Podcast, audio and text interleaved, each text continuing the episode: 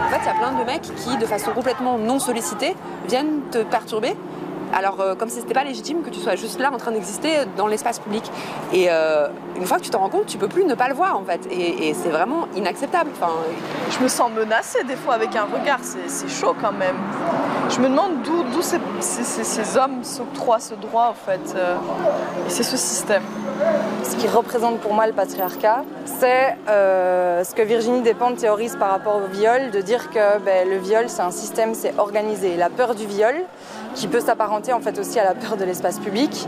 C'est quelque chose qui est voulu en fait, c'est vraiment quelque chose qui est mis en place au niveau institutionnel pour que les femmes n'aillent pas dans ces espaces.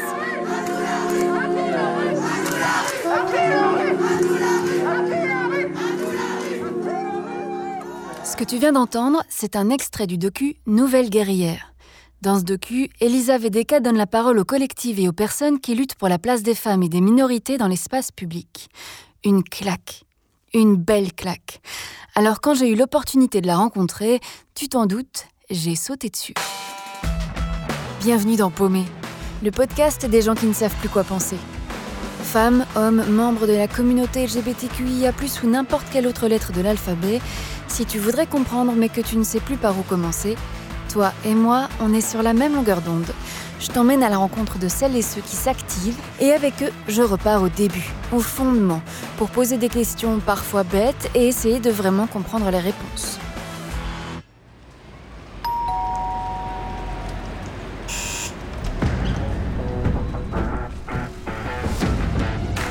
Elisa me reçoit chez elle, un chouette appartement dans le centre de Bruxelles.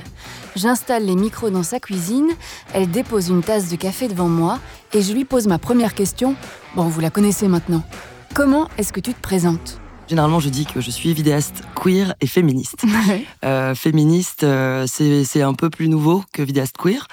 Euh, parce que depuis que j'ai réalisé mon documentaire Les Nouvelles Guerrières, j'ai rajouté cet adjectif à, Queer, c'est quoi? Alors queer, euh, moi je suis donc euh, lesbienne, femme cis, et je me définis comme queer parce que selon moi le terme parle des personnes qui sortent du schéma euh, hétéronormatif. C'est-à-dire que pour moi, toute personne qui ne s'identifie pas comme une personne hétérosexuelle rentre dans cette catégorie-là. Et euh, selon toi, ça représente quoi l'hétéronormatif? Au-delà du concept, en quoi est-ce que toi tu es différente de, de, de ça en fait? Bah, Bêtement, parce que ça implique déjà une sorte de, de positionnement. Euh le système hétéronormé, hétéronormatif aller plus globalement est un peu euh, le reflet de ce que pourrait être le patriarcat et le système dans lequel on vit. C'est un peu là, on dit que c'est la norme. Et donc du coup, se positionner comme queer ou comme en tout cas lesbienne, ça implique que donc on a légèrement en marge de, tous ces schémas, de toutes les images qu'on nous, on nous projette dans les films, dans les pubs, dans les Bon, maintenant, ça, ça, ça, ça, devient de plus en plus varié, ça évolue, mais c'est vrai que, voilà, à travers l'histoire, on voit bien que c'est un positionnement euh, clair par rapport au, système. Donc, en gros, c'est, euh, à un moment donné, tu te rends compte que la norme Mm. Tu n'y corresponds pas. C'est ça. Et que tu dois te positionner par rapport à cette norme ailleurs, quoi. Voilà. Et c'est quoi qui t'a fait te rendre compte de cette euh, anormalité? Bah, parce que je me suis rendu compte que j'aimais les filles, donc donc voilà, là je me dis bon mince, ok. Il y, a un truc. Euh, il y a un truc, bon voilà. Et euh, et puis voilà, et puis alors il y a l'acceptation, il y a les expériences, et puis euh, et puis voilà, on se rend compte. En fait, c'est très c'est compliqué parce qu'en tout cas là, je parle à nouveau. Pour moi, on a moins naturellement quand j'étais plus jeune, c'était très dur d'accepter en fait de ne pas participer à cette norme. J'avais envie aussi d'aimer les garçons, j'avais envie d'être normale, et donc c'est vraiment un cheminement de se dire allez Lisa, positionne-toi, bah c'est comme ça, ça va peut-être être un peu plus compliqué, peur du regard des autres, peur de de ce que va dire la famille, les amis. Moi, j'ai eu beaucoup de chance parce que j'ai eu beaucoup d'amour autour de moi et lorsque j'ai enfin osé le dire euh, relativement tard, j'avais euh, j'avais 20 ans, je crois, euh, et que j'ai vécu ma première expérience à ce moment-là. Quand j'ai osé en parler, ça s'est bien passé. Et euh, c'est vrai que ça aussi, ça aide. Et en fait, la, la communauté dans laquelle on grandit à ce moment-là, avec lesquelles on fait ces expériences, devient aussi une sorte de famille de substitution. On se sent plus forte et on se sent plus apte à en parler parce qu'on se rend compte qu'on n'est pas toute seule et que en fait que c'est ok parce que voilà, il y a il y a des personnes un peu con partout, mais. Euh, il y a beaucoup de gens pour qui c'est OK, finalement. absolument. En fait. Dans Paumé, on commence toujours nos discussions par retracer un événement historique qui a marqué notre invité. Aujourd'hui, c'est une histoire qui commence par une légende. une légende pashtoun. Il y a longtemps sur les terres afghanes, une guerre opposait les Anglais et les Afghans qui étaient en mauvaise posture et perdaient l'espoir. Une adolescente remarqua les soldats afghans en train de prendre la fuite. Elle monta alors tout en haut d'une montagne et prit la parole. Il vaut mieux vivre comme un lion une seule journée que de vivre comme un esclave pendant cent ans. Rendant le courage aux Afghans face à l'envahisseur, elle mena l'armée au combat et surtout à la victoire. Malheureusement, elle fut touchée par une balle et mourut sur le champ de bataille. L'adolescente de cette légende s'appelait Malala. Bien plus tard, un jeune professeur pakistanais du nom de Ziodine voit naître son premier enfant, une fille, et il lui donne le nom de Malala. Malala, c'est un nom qui résonne sans doute dans toutes nos oreilles. Malala, c'est la plus jeune lauréate du prix Nobel de la paix. Nous sommes en 1996 dans une province du Pakistan. Malala pousse son premier cri sous les yeux émerveillés de son père. Quelques jours après cette naissance, on déroule l'immense arbre généalogique de la famille devant le père de Malala. Ses yeux parcourent chaque nom. 300 ans de noms d'hommes et pas un seul nom de femme. Il trace une ligne et y inscrit le nom de sa fille. Plus tard, avec 150 dollars en poche, il fondera une école pour filles où il transmet des valeurs progressistes et apprend à ses étudiantes à s'exprimer en public. Malala marche à peine qu'elle passe déjà ses journées dans l'école à écouter son père et les autres professeurs. Quand les talibans arrivent à Swat en 2007, elle a 11 ans. Et personne ne perçoit encore le danger. Au début, le Mollah est même apprécié, s'adressant directement aux femmes, ce qui était assez surprenant. On l'appelait Radio Mollah, parce qu'il faisait ses sermons à la radio et qu'à la fin de chaque émission, il citait le nom des pêcheurs du jour. C'était d'ailleurs la partie la plus populaire de l'émission, savoir quel voisin s'était roulé dans le péché. Mais les talibans se font progressivement plus durs, interdisant la musique et les films. Et tout en scandant qu'ils ne s'opposaient pas au progrès mais aux obscénités et à la vulgarité, ils allaient de ville en ville, entassant les ordinateurs, les télés, les CD, les DVD, pour les brûler sur chaque place publique. Et plus le Mollah devenait puissant, plus il devenait violent. Chaque soir, le Mollah continuait d'énumérer le nom des pêcheurs, mais ce n'était plus une liste qui alimentait les ragots, mais les exécutions. Après s'être attaqué aux policiers et aux commissariats qui représentaient l'État, les talibans se choisissent une nouvelle cible, l'éducation des filles et donc les écoles. Le père de Malala ne peut pas supporter ce qui se passe dans son pays, dans sa ville, dans sa communauté. Il dira Si je me tais, je serai le plus grand pécheur et le plus grand coupable de l'histoire. Alors, dans sa maison, dans son école, partout, il s'exprime sur ce qu'est l'islam selon lui. Et un soir, Malala entend le nom de son père dans le prêche de Radio Moula. Elle a peur. Peur pour elle et pour sa famille. Les journalistes internationaux tentent de couvrir la situation, mais personne n'ose parler. C'est alors qu'un envoyé spécial de la BBC pousse la porte d'une école pour filles où il rencontre un professeur, Ziodine. Ce journaliste a un projet. Il voudrait qu'une des élèves écrive un journal sur la vie à Swat. Malala n'a pas encore 12 ans quand elle commence à faire les chroniques de sa vie à Swat. Tous les soirs, le correspondant anglais l'appelle et tous les soirs, elle lui raconte sa journée sous un pseudonyme pour la protéger des éventuelles représailles. Mais bientôt, la situation dégénère à Swat et toute la famille de Malala doit fuir.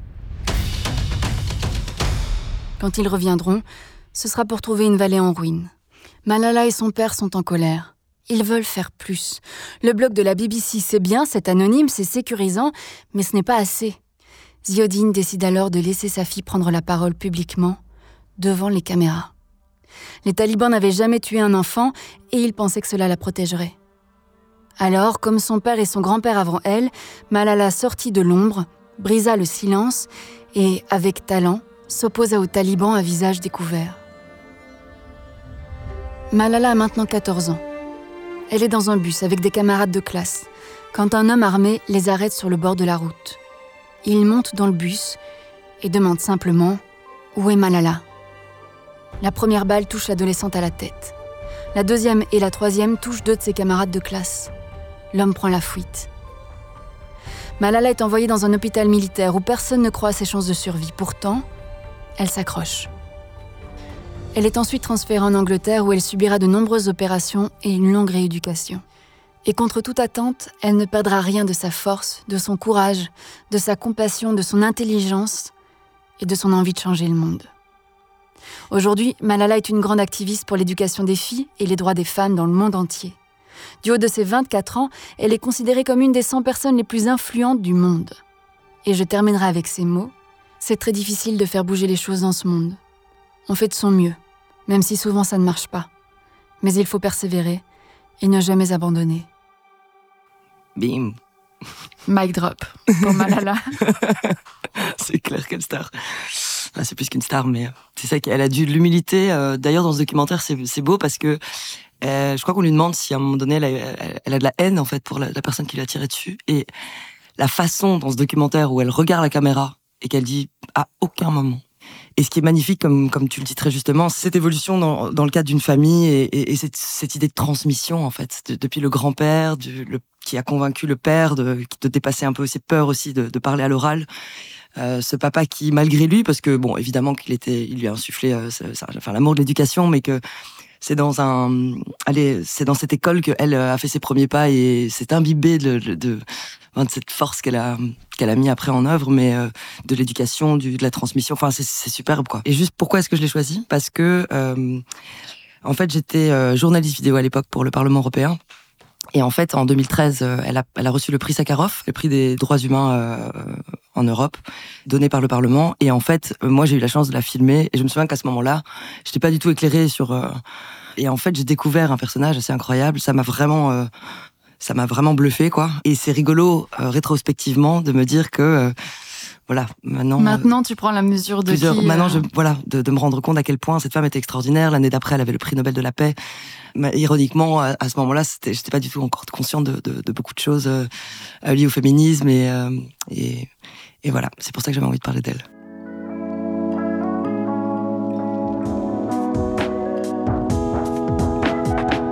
Selon toi, c'est quoi le féminisme? Écoute, le féminisme, euh, pour moi, c'est se rendre compte qu'en tant que femme ou euh, quand euh, on s'identifie comme telle, que que c'est pas ok de subir des micros ou des, des macro-agressions. Enfin, je crois que c'est évidemment beaucoup plus. on s'en rend beaucoup plus vite quand on, subit des, des, vrais traumas, mais que à toute échelle, euh, c'est se rendre compte qu'en fait, euh, ça ne va pas. Il y a beaucoup de choses qu'on en, on enfuit entre en, nous, qu'on accepte comme étant bah, la normalité. Bah, c'est normal qu'on se fasse traiter de de Gwyn ou de ou euh, de sale pute dans le dans le métro parce que bon de toute façon c'est les comportements normaux. Il faut juste passer au-dessus. Et en fait c'est c'est pas ok. Et je crois que le féminisme en fait c'est c'est juste se rappeler que ben on fait enfin il y a la moitié de la population euh, un peu plus euh, qui sont des femmes et et qu'on doit vraiment se dire que c'est pas un gros mot que c'est un, un, terme rassembleur que c'est vraiment euh, c'est juste se rendre compte qu'on a des droits et que très très souvent on, ne les respecte pas et qu'il y a moyen de, de s'unir et de, de, lutter contre ces discriminations, ces déséquilibres dans la société et surtout contre un système qui est ce, le patriarcat. C'est pas, euh, selon moi, c'est pas pointer du doigt euh, un mec ou un, enfin c'est vraiment de se rendre compte que le système ne va pas bien et que donc euh, on a le droit de euh, taper du poing, on a le droit de se réunir, on a le droit de gueuler, on a le droit d'être en colère, on a le droit de, en fonction de nos parcours de vie, nos expériences, de, de se rebeller quand ça ne va pas et quand euh, on est opprimé.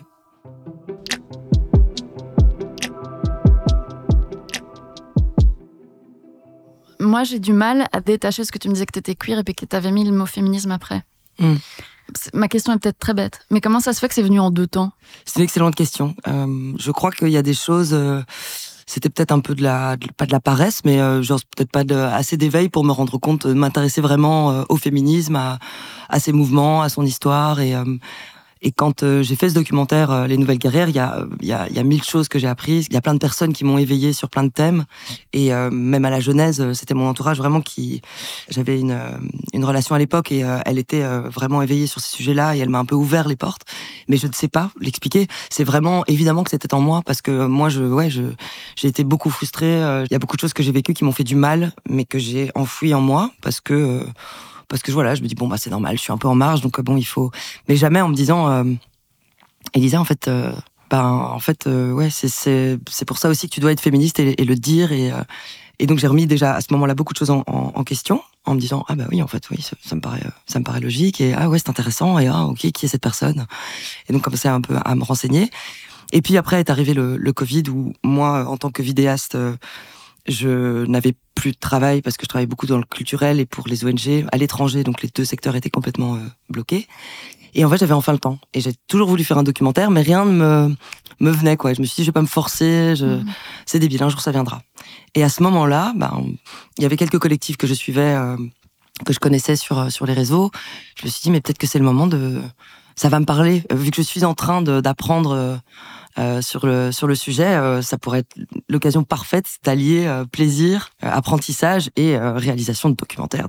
C'est au fil de ces rencontres que je me suis rendu compte que toutes les collectives euh, parlaient vraiment à l'unisson, étaient euh, euh, pour un, féminisme intersectionnel, décolonial, et que moi je me disais que on allait, ça allait brasser plein plein de concepts, que j'allais rencontrer des, personnes avec des. Et alors certes, les combats sont différents, les, les manières d'opérer sont différentes, les personnes sont différentes, mais toutes ces personnes allaient vers le, le, même féminisme. Et moi ça, ça m'a bluffé quoi. Et là je me suis dit, mais Lisa go quoi. Là tu, tu loupes quelque chose genre euh, oui ça fait tellement sens. Ça y est queer féministe non mais c'est bon, c'est fini c'est tout. Ouais donc voilà. Et euh, je suis ravie parce mais donc que depuis pas longtemps en fait bah, ouais c'est clair quoi. Écoute je ne savais pas que je rencontrais une jeune féministe. Bah voilà c'est fait. Tu vois. Coucou. Surtout qui commence quand même qui commence sa carrière de féministe par un documentaire carrément parce que pourquoi faire ça à moitié je veux écoute, dire je sais pas. Euh, voilà, quoi. Mm. c'est l'heure de rendre le féminisme pas sorcier. Maïté, t'es là? Salut tout le monde Je me demandais, il y a plein de féminismes différents, mais est-ce qu'il existe des grands courants? C'est vrai que quand on commence à s'intéresser au féminisme, on peut vite se retrouver, ben, paumé. Même après 20 ans, hein, je vous rassure. Il existe une multitude de féminismes et une multitude de manières d'être féministe, mais en effet, on peut identifier ben, deux grands courants actuels, le féminisme intersectionnel, celui dont on a déjà parlé plusieurs fois, et puis le féminisme universaliste. Je vous explique. Alors, l'universalisme, c'est le féminisme qui estime que ce qui est bon pour une femme sera bon pour toutes les femmes. Il est né dans les années 60, en Belgique et en France, et parmi les figures de proue du mouvement alors, on trouve une certaine Simone de Beauvoir ou encore Elisabeth Badinter. À l'origine, le féminisme universaliste est considéré comme radical, et oui, puisqu'il revendique l'égalité stricte des droits entre les hommes et les femmes, et remet en cause directement le système patriarcal. Et en 1960, ça passe moyen. Mais elles tiennent bon et avanceront sur des thèmes précieux, l'avortement, l'égalité salariale, les quotas ou la représentation des femmes dans les sphères de pouvoir.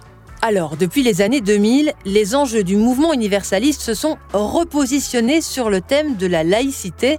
Cette séparation entre l'Église et l'État est devenue une valeur fondamentale pour les féministes universalistes. C'est d'ailleurs pour ça qu'elles s'opposent vivement au port du voile qui selon elle serait uniquement un élément de domination masculine. C'est ici qu'on arrive à l'autre mouvement du féminisme, l'intersectionnalité.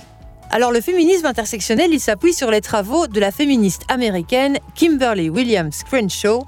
C'est la première à avoir popularisé ce terme d'intersectionnalité. Et qu'est-ce qu'il veut dire finalement? Eh bien ça veut dire que ce qui est bon pour les unes n'est pas forcément bon pour les autres.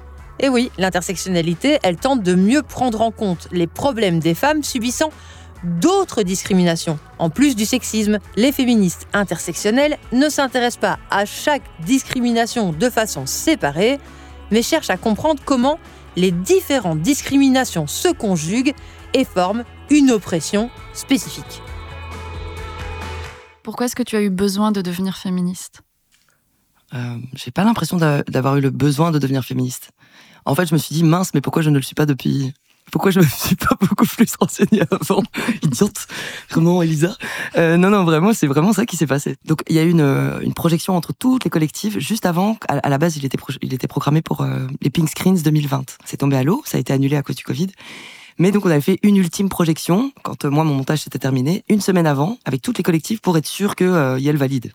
Et en fait, ce soir-là, je leur ai dit merci à vous parce que j'ai l'impression que j'ai pas eu besoin de devenir féministe, c'est que de devenir féministe m'a m'a soulagé d'un poids quoi. D'un coup, je me suis dit mais en fait c'est ça, c'est là la, c'est là l'énergie que j'ai envie de mettre. C'est c'est pour ça aussi que je suis euh, parfois un peu frustrée ou que j'ai vécu des moments euh, durs euh, ces dernières années euh, depuis que j'ai, enfin depuis que j'évolue dans la société, sur lesquels j'arrivais pas à mettre des mots. Il y a, y a des choses que j'ai réalisées en acceptant, en embrassant cette idée d'être féministe quoi. Moi, c'est ça qui m'a qui m'a super fort excité quoi. J'ai une sorte de, de vague d'énergie qui s'est posée, genre en mode mais génial, mais en fait il y a plein de trucs à faire en fait et, et c'est rassurant. Ça m'a j'ai l'impression ah ok ça venait de là en fait toutes ces choses que je gardais en moi et qui étaient que, que je pensais qui étaient légitimes parce qu'on était dans un système où que c'était normal quand on rentre le soir de faire attention, de de se protéger, de, de laisser passer certaines insultes au-dessus de soi parce que bon c'est normal. Mais non c'est pas normal en fait.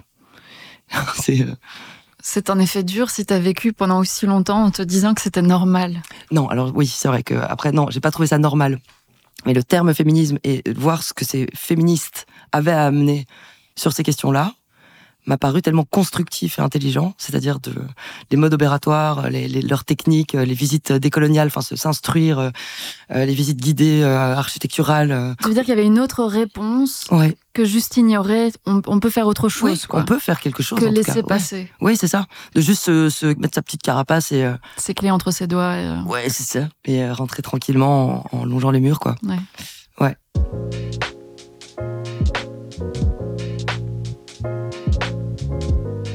Selon toi, qui est l'ennemi du féminisme Le patriarcat Un bal patriarcat Mais du coup, c'est quoi le patriarcat selon toi euh, Le patriarcat, c'est. Euh, bah c'est le monde dans lequel on est. C'est tout, quoi. C'est c'est la façon dont les gens se positionnent, euh, comme on parlait, euh, avoir des privilèges qu'on ne veut pas accepter, qu'on pense à qui, qui sont, enfin, qui, que pour nous c'est normal quand euh, on est des personnes blanches ou euh, euh, c'était énormément de misconceptions ou des choses qu'on. Euh, c'était les blédards qui disaient ça, qu'en fait, on est dans un monde qui est raciste, homophobe. Enfin, en fait, il y a des choses qu'on a besoin de déconstruire parce qu'on ne se rend pas compte que tout ce qu'on lit, tout ce qu'on tout ce qu'on tout ce qu'on voit à la TV, il y a plein de ah ça, mais c'est comme regarder des séries qu'on a adorées il y a 15 ans. c'est un, méga trash. C'est un bad trip euh, intense. Quoi. Et pourtant, elles sont en nous. Et pourtant. Ah euh, et c'était génial à ce moment-là. Et voilà. Et en fait, euh, c'est facile, c'est facile d'oublier ça. Et parfois, on a des réflexes, enfin ridicules quand, au contact de personnes qu'on ne connaît pas ou qui sont différentes de, de, nos cercles. Et ouais, j'ai l'impression que ouais, ça m'était déjà arrivé quoi. Et je me dis mince, mais Elisa, waouh. Écouter Elisa raconter son éveil féministe me fait repenser à ma discussion avec Martin Page dans l'épisode 2 de Paumé.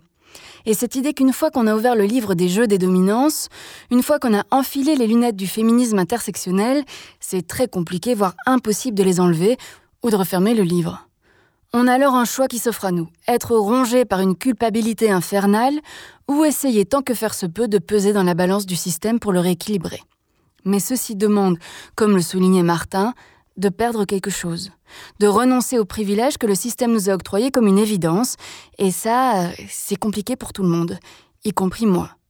Mais quand j'en parle à Elisa, sa réaction m'offre un autre point de vue sur la question.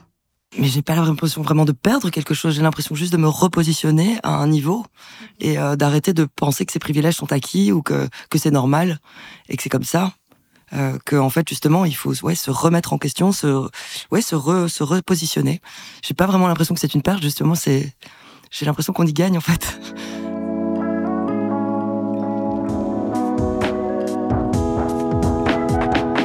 C'est quoi l'avenir du féminisme? Euh, J'espère qu'il y en aura plus. Alors là, je vais peut-être dire une grosse bêtise. Je sais pas si on va me, taper sur les doigts en disant ça. Mais Ce que je veux dire, la première personne qui vient te taper sur les doigts, ça suffit. Rentre chez toi. non, ce que je veux dire, c'est que ben, ce serait bien que, que ça aille mieux, quoi. c'est ça que je veux dire, c'est que ce terme Mort au patriarcat. non, mais, non, mais, vraiment, vraiment que le futur du féminisme, c'est que ce, soit de plus en plus rassembleur et que ça devienne vraiment un, un mot qui qui aura prouvé que, que ça, ça avait une raison d'exister, quoi, que, et que c'était, que c'était constructif et qu'il fallait en parler. je tête ta tête. je mange sur des œufs. J'ai l'impression de c'est ça.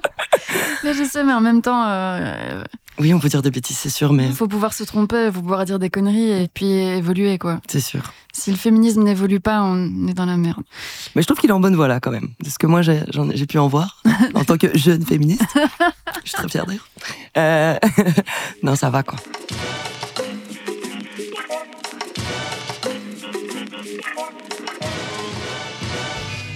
C'est quoi le problème du féminisme?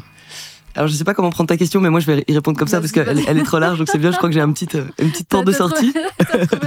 c'est que euh, bah, elle est, le féminisme n'est pas assez, euh, n'est pas assez compris. Euh, oh la belle entourloupe. T'as vu ou pas? Oh purée. Mais et, et ce euh, au sein évidemment des femmes. C'est-à-dire qu'il y a quand même pas mal de femmes encore qui disent oui. Je connais quelqu'un qui m'avait dit oui, alors moi le féminisme j'aime bien, donc une femme. J'aime bien. Non non, pas j'aime bien, mais genre. C'est sympa c'est sympa.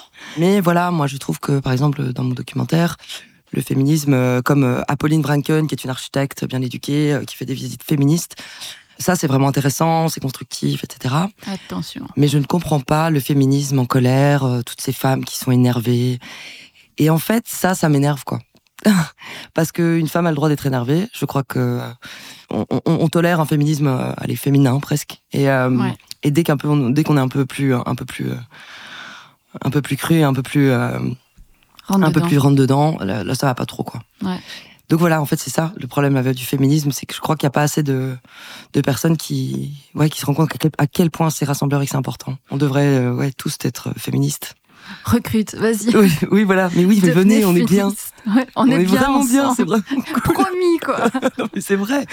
Ça, ça fait du bien, en fait, de plus se sentir seul et, enfin, moi, je sais que, ouais, ça, ça m'a énormément fait du bien. D'avoir l'impression, même seul dans les rues, que en fait, pas seul, quoi.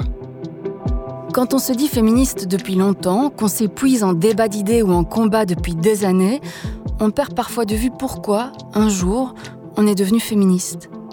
Elisa vient de me rappeler quelque chose que perso, j'avais perdu de vue et qui me fait du bien à l'âme. Devenir féministe, c'est bien sûr vouloir défendre les droits des femmes, lutter contre le système patriarcal, défendre une société plus juste. Mais à l'échelle de notre expérience de la vie, c'est marcher dans les rues en se sentant moins seul. Nous sommes féministes. Nous sommes Légion. Tu viens d'écouter un épisode de Paumé, un podcast LVDT Studio réalisé avec le soutien de la politique fédérale à l'égalité des genres.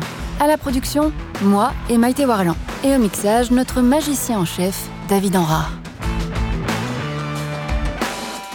Tu veux en savoir plus sur les sujets qu'on a abordés aujourd'hui? Rendez-vous sur le site du studio, lvdt.studio, pour découvrir des ressources et des associations qui traitent de ces thématiques. Et puis dis-nous ce que tu as pensé de notre discussion en laissant un avis là où tu nous écoutes ou sur les réseaux sociaux.